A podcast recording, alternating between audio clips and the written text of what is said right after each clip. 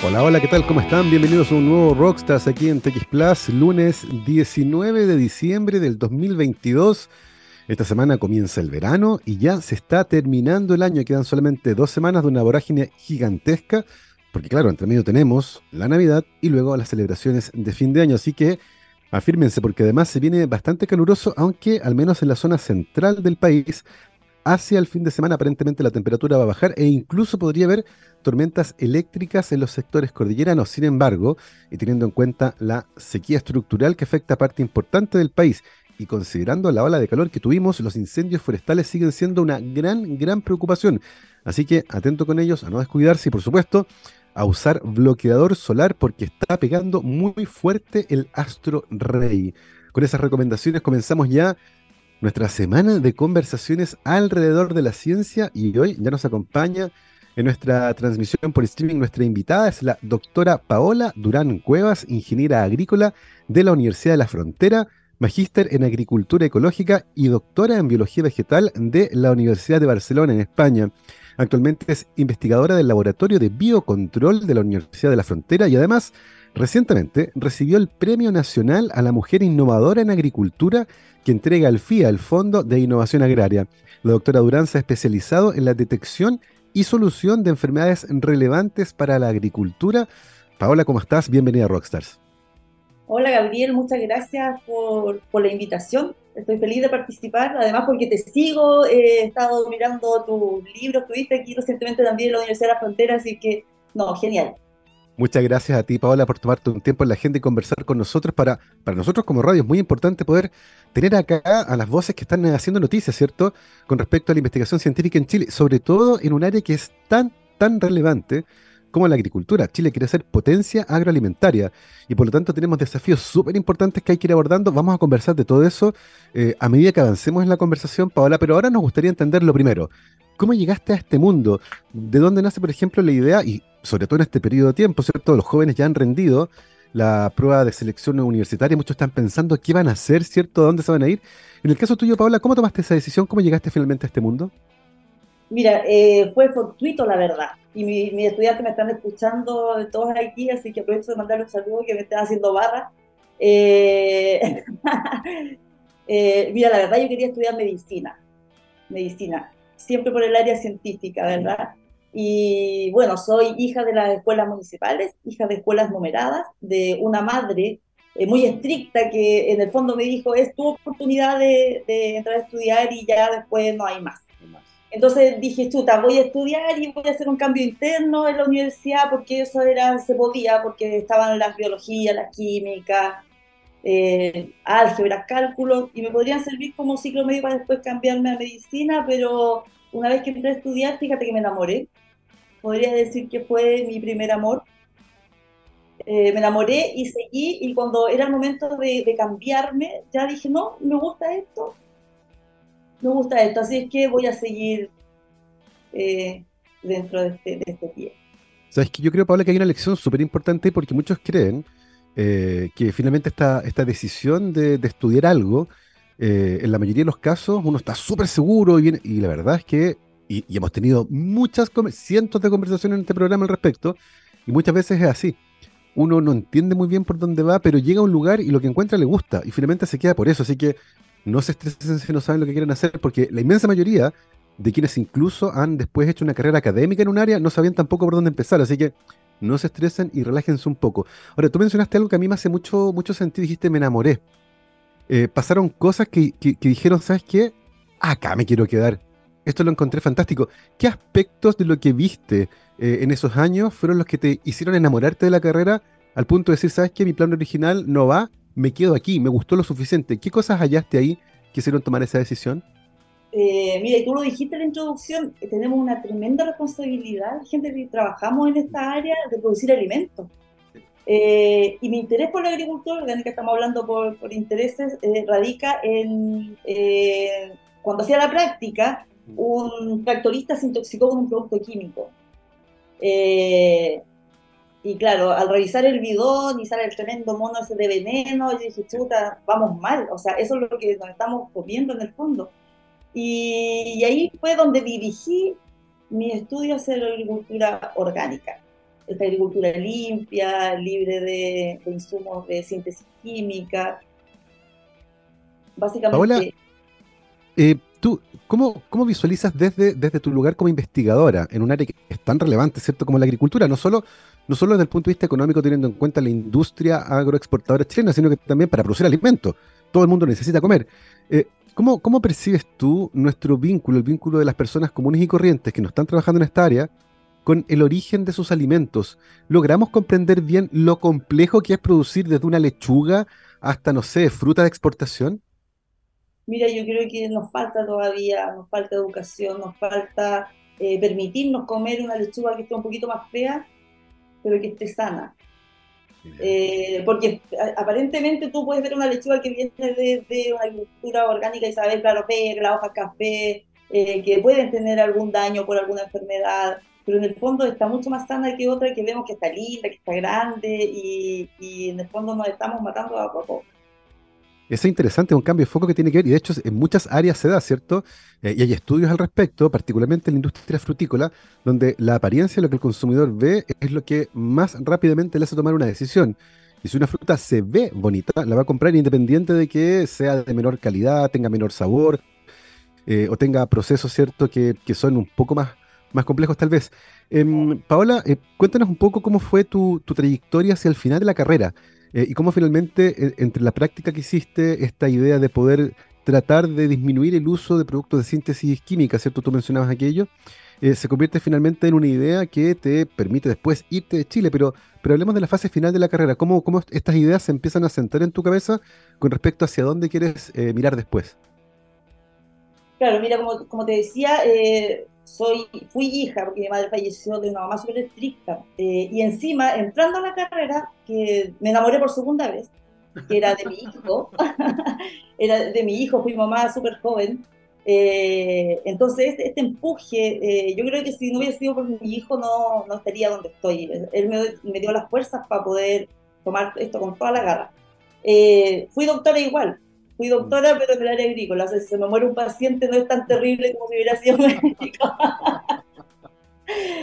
Eh, pero bueno, eh, como te decía, eh, mi hijo me entregó mucho, mucha fuerza y cuando terminé la carrera, cuando hice la práctica profesional, ya sabía lo que quería hacer, quería ser investigador. Y en el área de la agricultura orgánica, o sea, había que buscar estrategias para poder solventar esta producción agrícola con estrategias que sean amigables con el medio ambiente y cuidar nuestros recursos naturales. Claro. Entonces eso me permitió obtener el primer lugar de la promoción. Obtuve el primer lugar, eh, andaba con mi cabrito y con la mochila con pañales, inventaba eh, clase y escuchaba los gritos de él que andaban corriendo por fuera, en el fondo mis compañeras, y algunas me están escuchando porque mandé el link, eh, también fueron mamás de mi hijo, súper chica, imagínate, 18 años, 19, tirando para 19, era súper chica. Y después de eso eh, fui a trabajar en línea, como dos años, y postulé a, a, una beca de la Agencia Española de Cooperación Internacional, mm. porque la verdad que quería seguir. Tenía, tenía todas las ganas de, seguir estudiando y hacer un aporte para el país. Mira. Me fui, postulé esta beca y me fui, hice un magíster en agricultura orgánica y después un doctorado en, en biología. Tuve ocho años. Y ahí me enamoré por tercera vez, fíjate.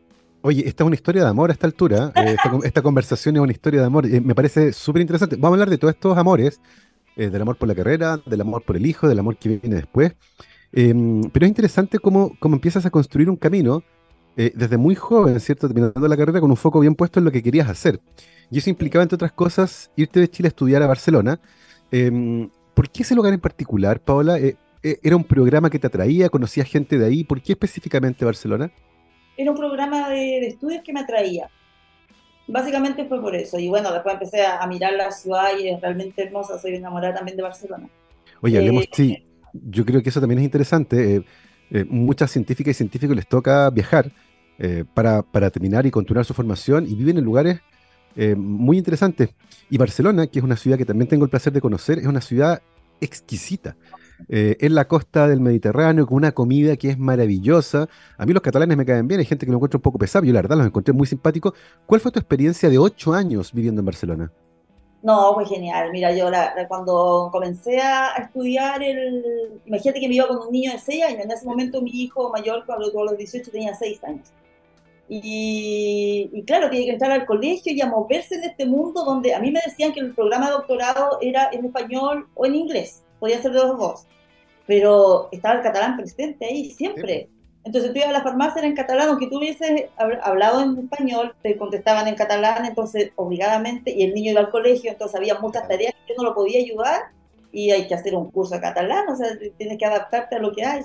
Y ahí tuve un curso de catalán y, pude desenvolverme bien en esa, en esa ciudad. Pero maravilloso.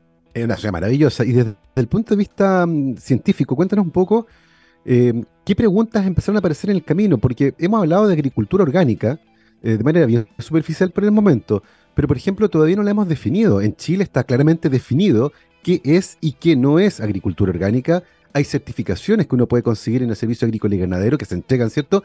Que hay que cumplir con ciertas normas, con ciertas condiciones. Hablemos un poco de aquello, Paola, tratando de definir por una parte qué es lo que se entiende como agricultura orgánica, que no es solo la etiqueta, ¿cierto? Hay un fundamento científico detrás, hay que certificar, hay que demostrar que lo que uno hace corresponde específicamente a prácticas de agricultura orgánica. Y por otro lado, eh, ¿qué tipo de preguntas comienzan a aparecer durante esa formación de posgrado en Barcelona? Mira, ahí empecé a introducirme dentro del mundo de la microbiología, de cómo los microorganismos, lo que uno no ve, pueden hacer tremendo aporte para el área agrícola. Por ejemplo, hay muchos microorganismos que son capaces de producir enzimas, eh, producir algunas proteínas, poder eh, hacer un, uso eficiente de la fertilización, por ejemplo, algunas fijadoras de nitrógeno, hay microorganismos capaces de solubilizar el fósforo. Eh, y, en base a esto, potencié mi investigación en los últimos años hasta ahora. Ahora también estamos estudiando microorganismos antárticos para poder ser aplicados también en la, en la agricultura. Toda la experiencia de ir a la Antártica por un mes, estuve en un rompehielos tomando muestras, lo cual fue lejos la mejor experiencia de la vida. Eh, Mira, este trabajo hace que uno conozca muchos lugares porque tiene que estar yendo a congresos, pero yo creo que si tú me preguntaras ahora cuál ha sido la mejor experiencia en viaje, lejos la Antártica. Mira, qué maravilloso. Qué maravilla, qué maravilla. Además, Chile la tiene relativamente cerca con un instituto antártico que facilita, ¿cierto? Eh, toda la logística, que apoya mucha investigación científica que ocurre en ese territorio. Vamos a conversar sobre eso también. Eh, pero fíjate que es bien interesante porque eh, en mi carrera académica, en algún momento trabajé en biología vegetal y había una práctica muy común que era esterilizar la tierra en el laboratorio. En las cámaras de cultivo, toda la tierra que entraba era estéril. Y con el paso del tiempo, comienzan a aparecer más investigaciones que mostraban que los microorganismos del suelo eran fundamentales para el buen estado de salud de las plantas. Tú lo mencionaste, procesos tan, relevantes como la fijación de algunas, de algunas eh, moléculas, ¿cierto? Algunos, de algunos elementos que son fundamentales. ¿Cuánto ha cambiado en los últimos 20 años nuestra, nuestra comprensión de la interacción que hay entre los microorganismos del suelo y el estado de salud de las plantas? Eh, mira, yo creo que estamos en, en, Chile está creciendo notablemente el uso de microorganismos aplicados a la agricultura en cuanto a nivel legislativo como de aplicación. Ahora cada vez, fíjate que las empresas se nos acercan a, decir, mira, tenemos este problema, que tenemos una roya en el trigo, que no sabemos qué hacer. Entonces queremos buscar algún bioproducto que, pueda, que podamos aplicar en, en nuestros campos. La gente está, está tomando conciencia real eh, de poder hacer eso. Y además nosotros en la universidad contamos con la unidad de transferencia tecnológica, que es la que hace la pega de sacar toda la ciencia básica que hacemos en el laboratorio y buscar las, los diferentes problemas de, de los empresarios, ¿verdad? Y poder hacer esta, este nexo que, que, es tan necesario y que, y que es tan faltante. Eh, nosotros en el laboratorio intentamos hacer agricultura, ciencia aplicada. Eh, fíjate que este año nos dedicamos tres proyectos VIEW, que son proyectos de vinculación eh, donde los estudiantes son capaces de generar eh, negocios o empresas a partir de los resultados de su, de su tesis. Y, básicamente tratamos de sacar el microorganismo del refrigerador y poder eh, generar algo útil para los agricultores. Qué buena, qué buena historia. Vamos a profundizar también sobre eso en el, en el segundo bloque, pero antes de eso, Paola, me gustaría entender, por ejemplo, las problemáticas que estaban vinculadas con tu trabajo de tesis doctoral, que, que, es probablemente el momento donde uno más ejercita cierto ese, ese músculo científico de toparse con una pregunta sin respuesta para tratar justamente de contestarla, en el caso tuyo, ¿cierto? En el ámbito de la agricultura orgánica, en, ese ámbito en particular durante el doctorado, Paola, ¿en qué problema te metiste? Eh, mira, básicamente el, principal problema que afecta a, los microorganismos que son aplicados en la, agricultura es la persistencia. Y la permanencia en el suelo. Imagínate que yo siempre le digo a mis estudiantes, es como si te metiera ahí uno que es de la Chile y lo metiera en una barra del colo. Entonces se van a comer en nada. Entonces, buscar ese equilibrio de cómo un microorganismo que, por ejemplo, un tricoderma, que es un hongo muy usado para, para la agricultura, eh, que el laboratorio está fenomenal, pero si lo aplicamos a la agricultura, eh, ¿cuánto tiempo sobrevive? ¿Cuánto tiempo se lo van a comer los otros que están al lado? Eh, entonces, básicamente es eso, eh, cómo nosotros podemos sacar microorganismos que funcionan fenomenal en el laboratorio y poder realmente ser aplicado a nivel agrícola, cuánto va a durar, cómo poder hacer que, que sea permanente a través del tiempo ese va, fíjate que es básicamente el principal problema que, que el cual toda la gente que mm. trabaja en la área de microbiología se, ha enfrentado. Y tengo la sensación de que una, una solución eh, que está ganando mucha popularidad al respecto tiene que ver no solo con el microorganismo, sino que con consorcios de microorganismos que cooperan entre ellos, ¿no? Y eso facilita un poco la permanencia del que es importante, ¿cierto? Porque está con una suerte de guardaespaldas que lo ayuda y que, lo, que le permite eh, vivir más tiempo. Es así, ¿no? Así es, sí, siempre los consorcios se eligen en base a que uno puede hacer una cosa, uno puede ayudar a, fijar nitrógeno, otro puede ayudar con el fósforo, otro produzca alguna usina que sirva para el crecimiento de la planta, otro ayude a la tolerancia al estrés hídrico, por ejemplo. Eh, siempre, claro, obviamente que con los consorcios aseguramos más eh, el uso de bacterias que son endofíticas, por ejemplo, que son capaces de vivir en el interior de los tejidos y no están sometidas a toda esta, esta maquinaria de cosas nuevas para poder sobrevivir. Oye, Paola, y al final de este periplo en, eh, Cataluña, en Barcelona, ¿pensaste en algún momento quedarte por allá o siempre el plan fue volver a Chile? Eh, mira, lamentablemente cuando estuve en, Barcelona, eh, a mi madre le detectaron un cáncer. entonces había que volverse, porque igual fueron ocho años y bueno, ahí te, contaba anteriormente que me enamoré por segunda vez, fue de mi hija que nació entrando al doctorado. No sé, yo siempre elijo las cosas difíciles. entrando al pregrado y entrando al doctorado. Entonces, imagínate, estaba con dos niños en, un país donde tienes amigos, claro, pero no, es lo mismo que tener. Red de apoyo, claro. La red de apoyo es nula.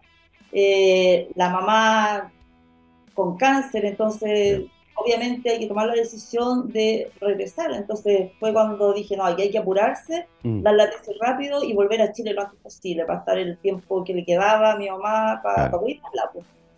eh, eso es lo que nos toca sacrificar a veces como hijos. Eh, entonces postulé a la Universidad de la Frontera, al núcleo científico y tecnológico, y, estuve trabajando aquí, después publiqué un proyecto de, de postdoctorado, y así sucesivamente hasta, hasta el día de hoy, ya han pasado 10 años.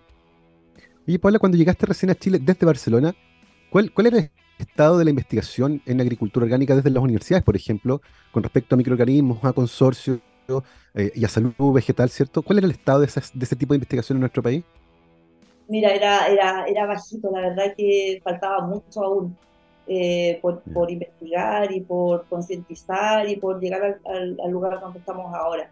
Estaba como más en pañales, pero ahora en estos años fíjate que ha crecido mucho, como te decía anteriormente, la conciencia tanto de los agricultores como de los investigadores y como de la, la gente ya no está creyendo, es difícil trabajar con agricultores, pero la gente ya no, ya no está creyendo, fíjate. Fíjate que te, quería preguntar justamente por eso, porque mi experiencia es, es, similar a la tuya en cuanto a ese diagnóstico. Eh, el mundo de la agricultura es bien complejo. Eh, por, distintas razones, pero, culturalmente hay una en particular y es que muchas veces el agricultor confía en su ojo o en su experiencia. Eh, es difícil que incorporen tecnología muchas veces porque dicen, no, la cartilla de color o el dron, y dicen, no, si uno mira y sí, ya está listo y se aplica. Eh, ¿cómo, has lidiado con aquello eh, para tratar de convencer a un mundo que a veces puede ser reacio a los cambios y de movilizar este tipo de ideas? ¿Cuál ha sido tu experiencia al respecto? Es complicado, fíjate, y más siendo mujer, porque... un mundo machista además. Eh, claro, un mundo machista, eh, en donde tú tienes que realmente enterrarte en el barro y tomar muestras y decir, oiga, ¿sabe qué? Aplique menos nitrógeno y echemos este producto que tiene microorganismo y probemos. No, o sea, no. Primero te lo está diciendo una mujer y lo otro, ¿cómo me va a decir que, que, que, no aplique productos fertilizantes de, síntesis química? O sea, está, está loca. Pero mira, básicamente es la confianza eh, generar estos lazos de, confianza que, finalmente eh, implican poder que te, puedan creer en el fondo. Sí, claro. Es, un aspecto súper importante porque, porque uno entiende también desde el otro lado, hay una inversión eh, costosa en términos de económica, de tiempo también. Eh, muchos cultivos son eh, anuales o bianuales y son tiempos largos que hay que esperar para, para poder producir y por tanto, claro, es un área súper sensible. pero, pero como contraparte a eso, da la sensación de que Chile tuviera un potencial gigante. Y no me refiero solo al potencial agrícola. Chile claramente un país que puede ser potencia exportadora y productora de alimentos, pero me refiero al otro potencial al potencial de microorganismos que tenemos. Chile es un país súper heterogéneo geográficamente. Partimos en el desierto con bacterias que vienen en los salares, hasta la Antártica, donde estuviste tú. Eh, eh, en ese sentido, Paula, ¿cuánto hemos escarbado en, nuestro, en nuestra fabulosa cierto, geografía haciendo bioprospección de microorganismos que pudieran ser útiles para la agricultura? Eh, mira, con respecto a la, a Antártica, ya que tocaste el tema, es complicado porque no, cualquier persona puede ir a la Antártica a tomar muestras, o sea, tienes que tener algún proyecto adjudicado y con el apoyo logístico ir a, tomar diferentes muestras. Nosotros recientemente adjudicamos un proyecto anillo en áreas temáticas, el cual nos va a permitir ir nuevamente a la Antártica y ahí en ese proyecto prometimos hacer una colección de cultivos microbianas, digamos una biblioteca de microorganismos extremos. Eh, vamos a mostrar el desierto de Atacama y la Antártica, entonces vamos a generar en el marco de la colección chilena de cultivos tipo que está alojada en el Biorren de la Universidad de la Frontera, vamos a poner todos estos microorganismos que podamos hallar en, en esta biblioteca eh, que pueda estar a disposición de, más investigadores eh, o, de, alguna empresa que tenga el I+D desarrollado y puedan generar o, estudiar la generación de nuevos productos para ser aplicados a la agricultura. Una maravilla, porque claramente tenemos un potencial gigantesco en esa área y hay muchos de esos microorganismos que están amenazados. Pensemos, por ejemplo, en la industria del litio y los salares, y cómo eventualmente la explotación del litio para beneficio cierto de eh, la minería, la gran minería, podría acabar con la vida microbiana, que, lamentablemente no se ve. Entonces uno mira y dice, oye, pero aquí no hay nada. no, no es que no haya nada. Lo que pasa es que no se ve, pero está ahí. Entonces, eh, qué importante poder rescatar al menos y caracterizar lo que tenemos antes de que eventualmente se pierda, ya sea por acción humana directa, como en este caso la minería, o por acción humana indirecta, como por ejemplo la crisis climática, que también es algo que nos tiene ahí bien de cabeza pensando, por ejemplo, de nuevo, en la agricultura, no solo por el agua, sino por las pestes que se desplazan de un lado a otro y que eventualmente son un desafío para la producción. Son las 12.28, vamos a hacer una pausa, pero a la vuelta vamos a seguir conversando de todos estos temas de biocontrol, de microorganismos, de la Antártica y por supuesto también de un premio que recibiste recientemente, Paola, el eh, Premio Nacional a la Mujer Innovadora en Agricultura que entrega el FIA.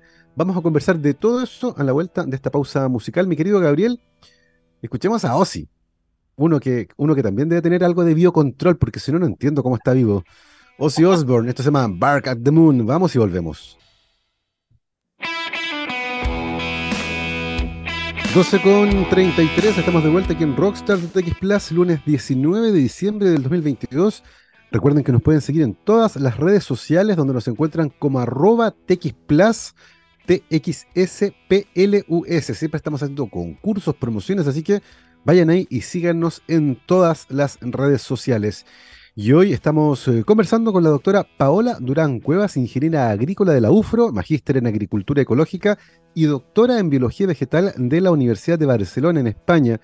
Actualmente es investigadora del Laboratorio de Biocontrol de la Universidad de la Frontera y recientemente recibió el Premio Nacional a la Mujer Innovadora en Agricultura que entrega el FIA, el Fondo de Innovación Agraria. Paola, hablemos un poco de este premio. Cuéntanos, por favor, eh, cómo te pilla, ¿cierto?, este premio, cómo lo tomas em, y, particularmente lo que tiene que ver con la innovación en agricultura, porque es tan importante esa área en nuestro país.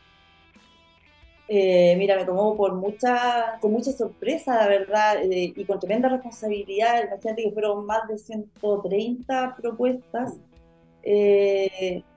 y la verdad, cuando me llamaron, y anecdótico, ¿ah? Siempre lo cuento, cuando me llaman, eh, me llama Cintia de, de, FIA, me dice, oye, ¿sabes que tú eh, saliste ganadora del Premio Nacional? Y yo, la verdad que estoy media descolocada y dije, a lo mejor es regional, eh, porque también habían categorías regionales y después como que caía al lugar cada nacional. Pero sabes que mi esposo, que es retirado en carabineros, me decía, no ves ninguna contraseña, te están estafando, no digas nada. Gracias por la confianza que me tienes. Pensaba que era un tomo, entonces no digas nada, no digas nada. Y finalmente después me llegó la carta oficial del FIA y era premio nacional y no, la verdad, feliz, muy contenta. eh, mi vida del tiempo a que, que me dieron este premio hasta ahora ha sido como bien movidita en entrevistas, hasta, me siento una rockstar como el programa.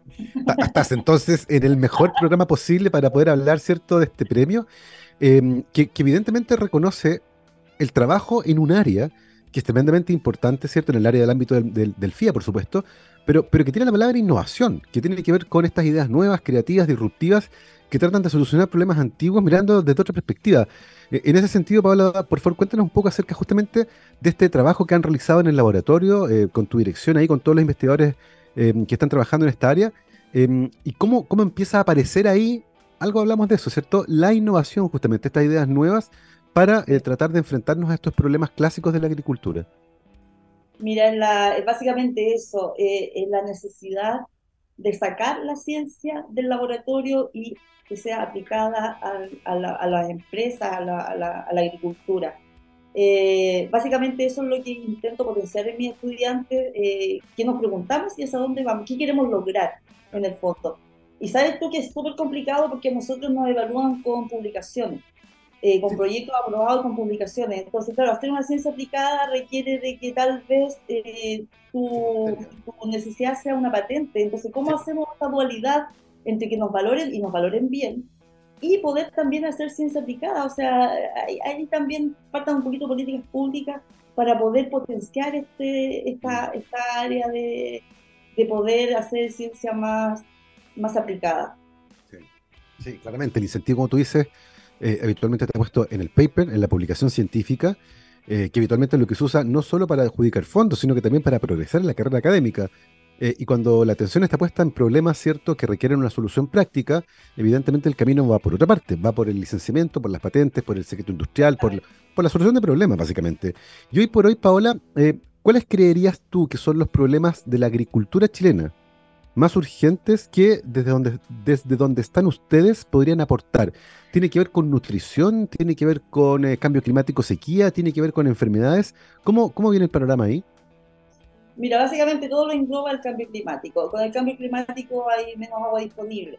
El cambio climático está haciendo también que especies que estaban en el norte comiencen a migrar hacia el sur.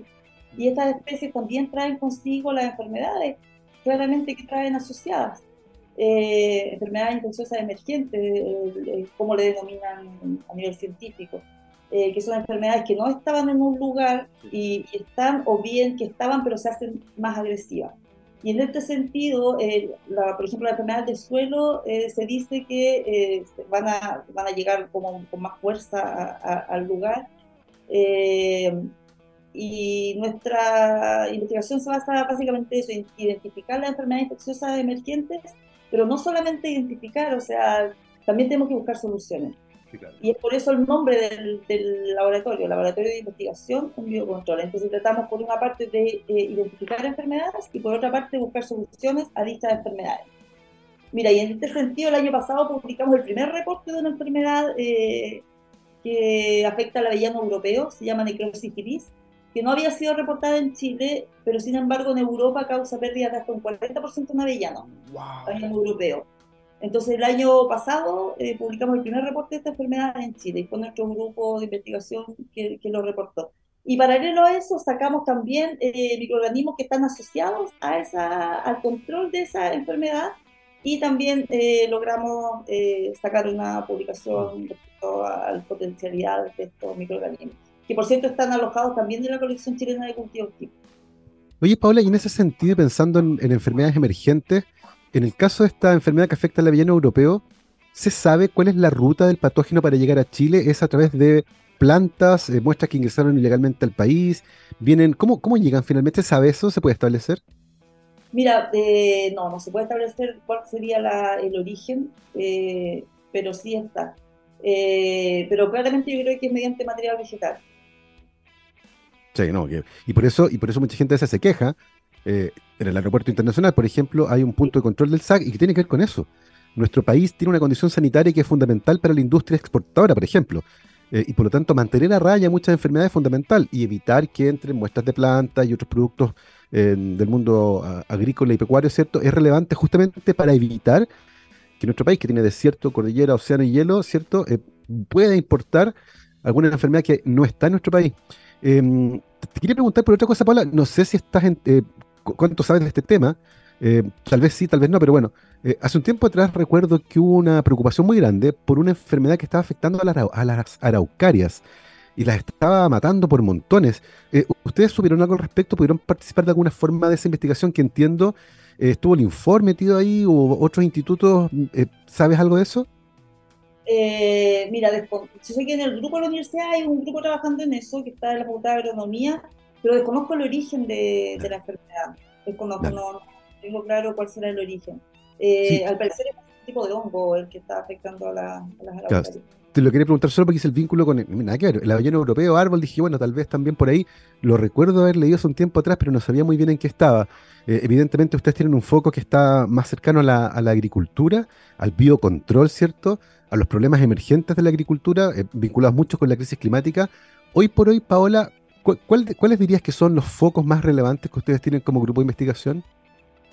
Eh, mira, nosotros trabajamos con estreses bióticos y abióticos. Bióticos vemos toda la parte de enfermedades, enfermedades de suelo, enfermedades foliares. Estamos desarrollando técnicas de identificación precoz de enfermedades eh, para que el agricultor no tenga que aplicar solamente en el caso que sea necesario. Hay, muchos agricultores que aplican como calendario, tengan o no tengan ninguna enfermedad, si el calendario dice hay que aplicar, lo aplican. Entonces estamos trabajando en, herramientas eh, moleculares para la detección precoz de, enfermedades. Eh, también estamos trabajando con sequía, con deficiencia de agua, todo en el marco de microorganismos que son capaces de sobrevivir a esto. Eh, y en base a eso estamos trabajando también con microorganismos antárticos, porque la Antártica es un desierto, en, definitiva, un desierto frío, eh, en donde estamos aplicando estos microorganismos también a plantas de tomate. ¿Sabes que logramos reducir con la tesis doctoral de Rodrigo, un estudiante de doctorado, eh, disminuir el riego en un 40%, usando microorganismos antárticos para poder hacer frente a este, a este factor tan adverso para la agricultura nacional e internacional. Lo, mencionaste en el bloque anterior, Paola, el viaje, el viaje de investigación a la Antártica eh, como uno de los más estimulantes de tu carrera. Eh, de poder estar, ¿cierto?, en un barco, en un rompehielos, navegando por estos mares australes, buscando muestras, deteniéndose en ciertos lugares. Eh, hablemos un poco del potencial que tiene justamente la Antártica con, como una suerte de gran bodega, ¿cierto?, de microorganismos que nos permite eventualmente enfrentar problemas en la agricultura, como que acabas de mencionar, por ejemplo. La escasez hídrica es un grave problema hoy para la agricultura chilena y en el futuro lo va a hacer aún más. Em, cuéntanos un poco acerca de eso, el potencial gigantesco que tiene la Antártica para nuestro país en distintas áreas, pero particularmente en este caso para la agricultura. Sí, mira, los microorganismos que están ahí son microorganismos que han sido capaces de evolucionar para poder estar presentes en ese lugar tan inhóspito para otro tipo de microorganismos. Hay una suerte de selección natural de microorganismos que, que viven ahí en la Antártica. Eh, Fíjate que hay dos plantas que son vasculares, solamente dos especies de plantas vasculares en la Antártica. Entonces nosotros básicamente estamos estudiando los microorganismos asociados a esas plantas, porque en el fondo tienen un tremendo rol en, ayudar a que la planta viva ahí, tapada en hielo y, hay plantas creciendo ahí. Eh, y buscando, por ejemplo, en el caso de estrés hídrico, eh, ACC y varias enzimas que están involucradas con la resistencia a, a abióticos. Eh, pero es eso, básicamente el poder de evolución natural que tienen los microorganismos que viven, que viven ahí. Y hay un punto que es súper relevante, lo mencionaste también en el bloque anterior, eh, y que tiene que ver con esta investigación aplicada, esa investigación que pretende llegar en algún momento al campo, como un producto, ¿cierto? Que está formulado específicamente para poder permanecer en el suelo o donde tiene que actuar eh, y brindar algún beneficio a ese cultivo, pero, pero es una historia larguísima. ¿Cuánto tiempo podría tomar que un microorganismo identificado en la Antártica eh, y que en ensayos de laboratorio se ve prometedor, si todo funciona bien, ¿cuánto tiempo podría demorar eso en convertirse en un producto, por ejemplo? Mira, yo si todo funciona bien, yo estimo que 3, 4 años. Porque luego de todas las pruebas que hay que hacer in vitro, hay que hacer pruebas también en campo, hay que probar eh, diferentes etapas del cultivo, diferentes generaciones del cultivo y después poder generar este inoculante y después poder validarlo. Yo creo que mm. mínimo cuatro o cinco años para, para que pueda estar disponible para, para los agricultores y ser aplicado a la agricultura. Eh, también, mira, en el caso de la Antártica, nosotros dedicamos recientemente eh, un proyecto de mujeres en ciencias con la doctora Ana Falar, que trabaja en el grupo, que es para eh, poder controlar botrytis cinerea, una enfermedad que afecta por cosecha, eh, y ser aplicadas en cámaras de frío porque estos hongos son capaces de vivir en cámaras de frío. Entonces, buscar la forma de, si es el, hongo, si son los metabolitos que produce, si son mm. los extractos que, que tiene. Em, entonces, eh, como te digo, esa es la idea de poder hacer ciencia aplicada mm. eh, a partir de estos microorganismos que, son, eh, que crecen en el ambiente extremo. Botritis, que es uno de los grandes dolores de cabeza de la, de la industria agrícola chilena, un tremendo patógeno, que además cuando aparece usualmente arrasa. Entonces hay que tenerlo muy bajo control, muy atento ahí, que aparezca ese, ese como algodoncillo blanco, ¿cierto? Sobre las hojas o las frutas, hay que estar muy, muy atento ahí a lo que está ocurriendo con, con botritis.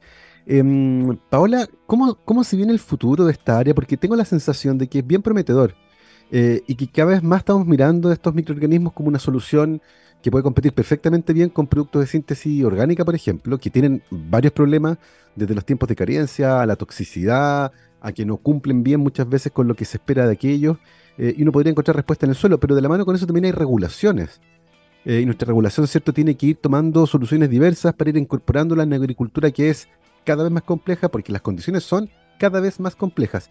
Em, en, ese sentido, ¿cómo ves el futuro, Paola, teniendo en cuenta los avances en la investigación científica, por un lado, cómo eso se lleva finalmente al mundo aplicado y eventualmente cómo las regulaciones estimulan para que este tipo de investigaciones ocurran? Sí, mira, en, términos de regulaciones aún nos falta un poco que avanzar, pero en términos de aplicación, eh, como te decía anteriormente, ya las empresas están acercando a los laboratorios para para poder eh, tener solución a sus problemas. Eh, como te decía, la, UTT en este caso ocupa un tremendo rol eh, que, que, va, focalizando estas necesidades de las empresas o los agricultores y va posicionando los diferentes laboratorios que podrían prestar soluciones innovadoras para sus problemáticas. tenemos, tenemos hartas cosas pendientes ahí todavía eh, avanzando. Y otra cosa que quería comentar antes de que termináramos nuestra conversación, eh, tiene que ver con que durante el año 2022, este año que está terminando ya, fuiste la única sudamericana que ganó una beca que entrega la Federación de Sociedades Europeas, ¿cierto?, para ir a un encuentro en el que habitualmente asisten unos 25 científicos de todo el mundo, es muy chiquititos, muy, eh, muy íntimo, ¿cierto?, para poder conversar, ¿cierto?, al respecto. Eh, ese, ese, encuentro ya ocurrió? ¿Va a ocurrir? ¿Cómo, cómo viene eso? ese evento ocurrió en septiembre de, del año 2022, de este año. Eh, y como tú decías, eh, es una invitación a diferentes científicos de diferentes partes del mundo. Eh, se efectuó en Croacia, en Split, una isla, todo maravilloso, pero lamentablemente estábamos recluidos en un, como en un centro experimental y estábamos lejos del mar maravilloso, pero tuvimos un fin de semana, yo creo, para visitar ese mar maravilloso, el resto fue puro trabajo.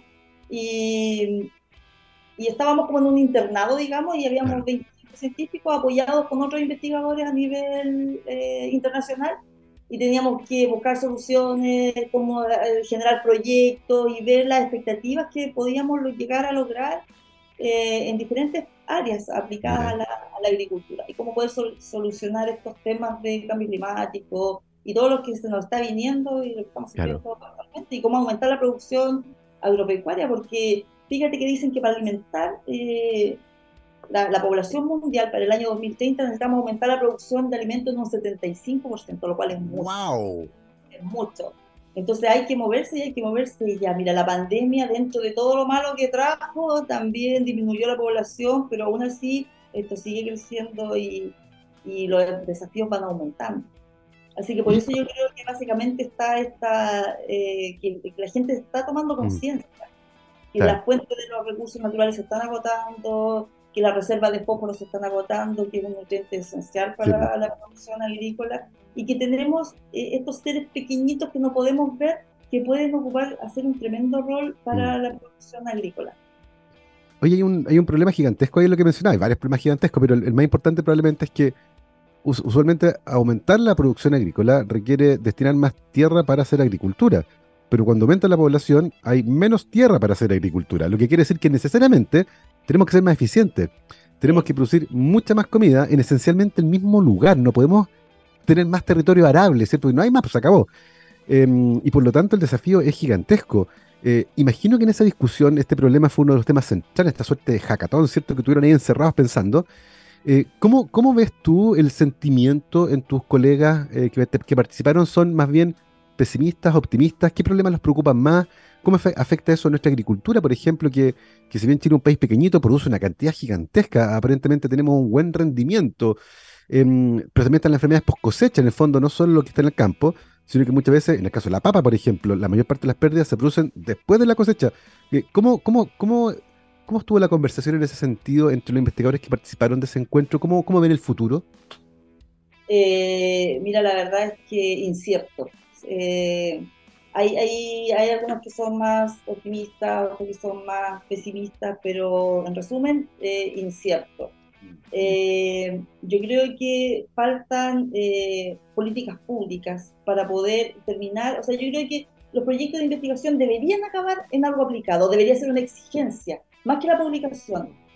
Dice, oye, ¿qué, nos vamos a entregar? ¿Cómo, cómo, ¿Qué vamos a decirle a los agricultores? ¿Dónde están las necesidades? Focalicemos lo que realmente es importante. La ciencia básica es tremendamente importante, no lo discuto, pero todos los proyectos, estos proyectos fondos irregulares, eh, proyectos grandotes, deberían terminar en un producto.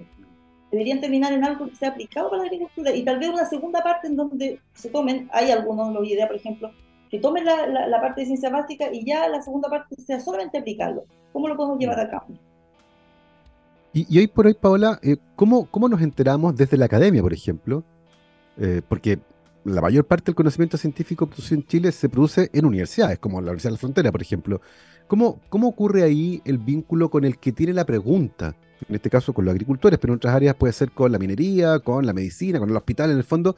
¿Cómo, cómo estamos ahí conversando el mundo que hace investigación científica con el mundo que eventualmente tiene un problema que podría ser solucionado de la mano de esa ciencia? Ahí está el, trabajo de la, la unidad de transferencia tecnológica de la universidad ellos van eh, buscando las diferentes problemáticas a nivel de agricultura o de empresas y van posicionando en diferentes laboratorios de la, de la universidad. Mm. Eh, oye, mira, por ejemplo, tenemos, se abren ahora los corpos, eh, necesitamos buscar un biocontrolador para la roya del trigo. ¿qué, cómo estamos aquí? Oye, sí, mira, podemos empezar a probar y todo esto, y, y ese, básicamente ese, ese, esa unión que es tan necesaria, mm. porque también es complicado, usar el mismo lenguaje es complicado.